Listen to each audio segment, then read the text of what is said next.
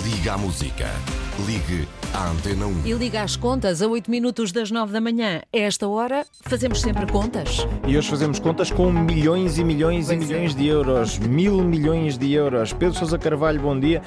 Na semana Bom dia. passada, bom dia. Na semana passada, Portugal fechou o acordo para receber o novo pacote de fundos comunitários, portanto, 23 mil milhões de euros até 2027.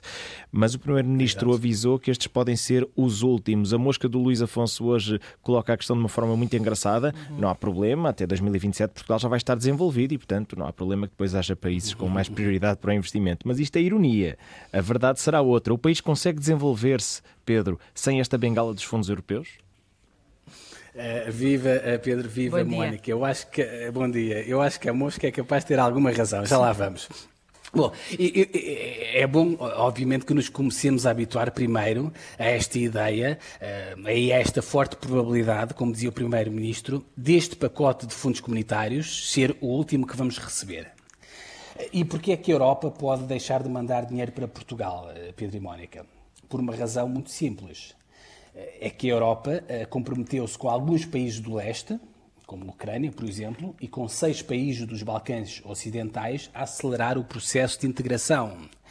Bom, isto significa que vão entrar, portanto, mais países na União Europeia, países mais pobres do que Portugal em termos de coesão, e a haver, naturalmente, financiamento comunitário no, no futuro, o dinheiro, obviamente, irá para esses países e não virá para Portugal. É tão simples como isso. Portanto, isto quer dizer que no final desta década eh, pode realmente fechar-se a torneira dos fundos comunitários e isto, obviamente, a acontecer seria uma mudança completamente de fundo na economia portuguesa.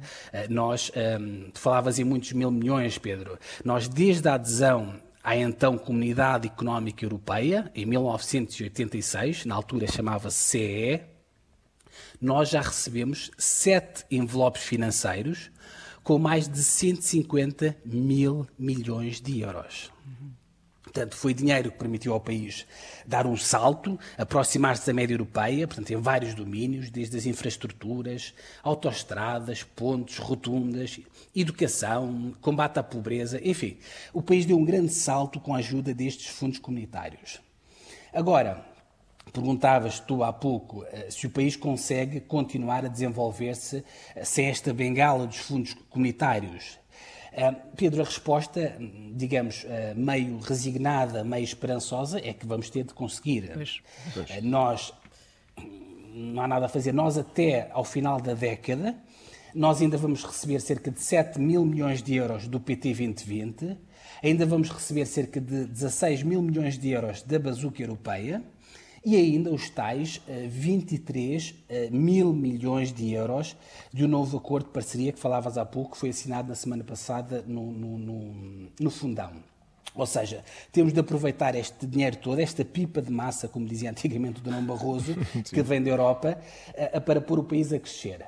Ahm, na semana passada falava do Durão Barroso, portanto também esteve cá em Portugal eh, outra comissária europeia, ahm, Elisa Ferreira, e que dizia uma coisa eh, eh, muito interessante, aí eu acho que responde à pergunta da mosca há pouco que falavas, que é sobre o papel eh, dos fundos comunitários em Portugal.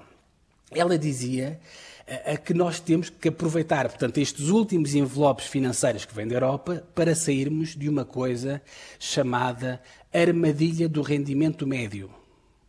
O que é que é isto? A armadilha do rendimento médio é um conceito, Pedro e Mónica, eh, que foi inventado pelo Banco Mundial e que os economistas usam para designar países que estão numa espécie de limbo ou de marasmo económico, como é o caso de Portugal. Ou seja, são países que já têm um nível de salário e de vida que já não atrai as indústrias que procuram mão de obra barata e intensiva, mas ao mesmo tempo são países que ainda não têm uma economia que consiga produzir bens e serviços com valor acrescentado suficiente que permita pagar um salário mais elevado às pessoas. Daí estarmos aqui no meio, portanto, neste limbo Fica nesta estagnado. tal não é? armadilha.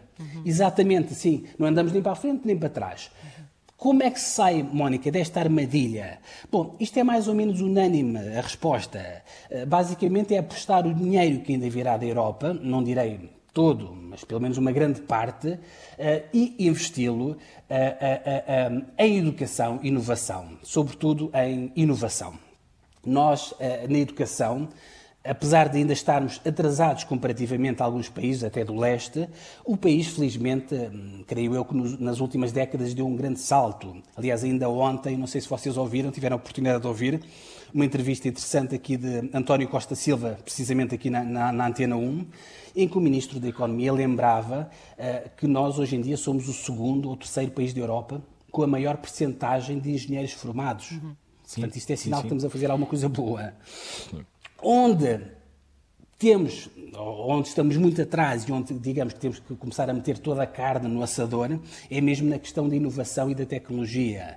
Porque só assim, Pedro e Mónica, é que nós vamos conseguir sair desta tal armadilha dos salários baixos e dos salários eh, médios. E arranjar uma forma da, da, da, investigação boa que se faz, ter, ter acesso direto à indústria depois. Eh, isso, Exatamente. É, isso é o essencial, seja, porque as ideias boas estão lá, as ideias boas existem. Ex Exatamente, ou seja, é converter esse conhecimento é, que, que, que, é feito e que é germinado nas universidades, conseguir converter isso em dinheiro. Uh, e, eu só, e, tem a ver com isto que estavas a dizer, Pedro, só mesmo para terminar, eu deixo-te aqui um número, e aos ouvintes da Antena 1, que eu acho que ajuda um bocadinho a mostrar esta ideia que tu estavas a colocar em cima da mesa e que mostra que temos que mudar de vida. Nós, uh, no PT 2020, o PT 2020, portanto, é o programa de fundos comunitários que vai agora terminar, eh, agora em 2020, ou já devia ter acabado em 2020, mas depois temos três anos de tolerância.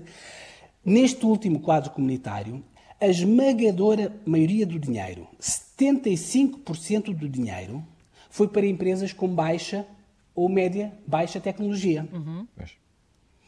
Portanto, eu acho que isto para dizer que, para, se nós quisermos realmente, e nós queremos, obviamente, sair desta tal armadilha dos rendimentos baixos e dos rendimentos médios, basicamente o que nós temos que fazer é um bocadinho o contrário do que temos feito até agora. Ou seja, não é pôr o dinheiro nas empresas, digamos, nas mesmas empresas de sempre, com pouca tecnologia, porque não reproduzem essa riqueza, mas é pôr, obviamente, o dinheiro nas empresas de alta tecnologia. Uhum. Enfim, Pedro Mónica. Ficou claro. Fica, fica a sugestão, sim, fica a sugestão. Por hoje é tudo e veremos o que é que vamos fazer no futuro com oh. este dinheiro todo. Obrigada, Pedro Sousa Carvalho e as contas do dia, que também ficam disponíveis para voltar a ouvir no RTP Play.